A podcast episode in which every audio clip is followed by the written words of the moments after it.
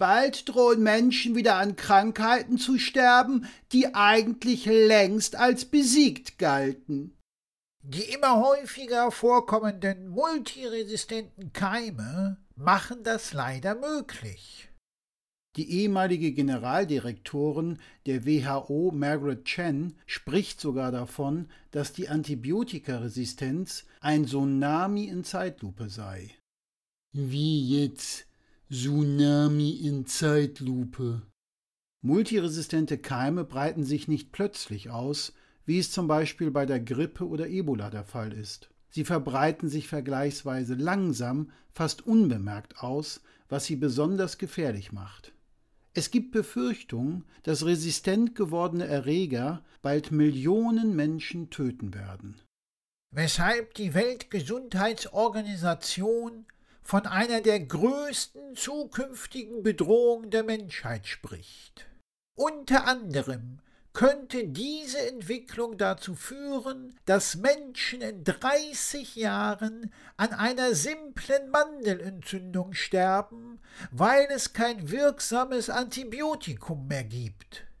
Regierung, Ärzte und Forscher versuchen diese Entwicklung zu verhindern, unter anderem indem man daran arbeitet, neue Antibiotika-Wirkstoffe zu entwickeln wobei sich nur noch ganze sechs der 50 weltweit größten Pharmaunternehmen an der Antibiotikaforschung beteiligen. Die hohen Entwicklungskosten und die zunehmenden Resistenzen machen das Geschäftsmodell immer unrentabler.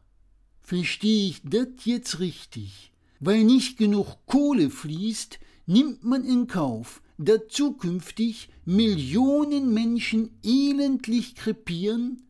Ach, das ist doch nichts Neues. Geld regiert die Welt. Das war doch schon immer so. Wie konnte es überhaupt so weit kommen? Unter anderem, weil man häufig viel zu schnell und vor allem unnötig Antibiotika verabreicht hat. Und weil in einigen Ländern völlig gesunden Kühen und Schweinen massenhaft Antibiotika ins Futter gemischt wurden und noch immer werden. Das verstehe ich nicht. Wieso gibt man gesunden Tieren Antibiotika? Auch hier geht es erneut nur um Moneten. Durch die Antibiotika-Beimischung im Futter ist ein schnelleres Wachstum der Tiere gegeben, was wiederum den Ertrag steigert. Ein anderer Grund ist, möglichen Krankheiten vorzubeugen. Und wieder einmal geht es hauptsächlich um den lieben Zaster. Kranke Tiere sind teuer und bringen weniger Gewinn. Prophylaktisch massenhaft Antibiotika verabreichen. Wahnsinn. Und wie übertragen sich Antibiotikaresistenzen von den betroffenen Tieren auf den Menschen? Hauptsächlich indem wir das befallene Fleisch essen. Also Veganer werden. Wenn es so einfach wäre.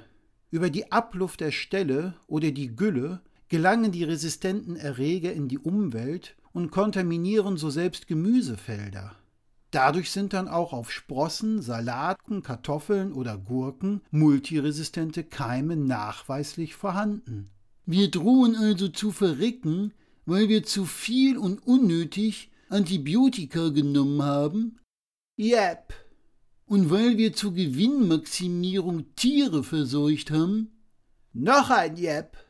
Und nur noch sechs von den weltweit 50 größten Pharmaunternehmen beteiligen sich an der Forschung für neue Antibiotika, weil die anderen 44 es als unrentabel erachten? Ein drittes Yep. Da kann ich mich echt nur noch wundern, dass ich mich wunder.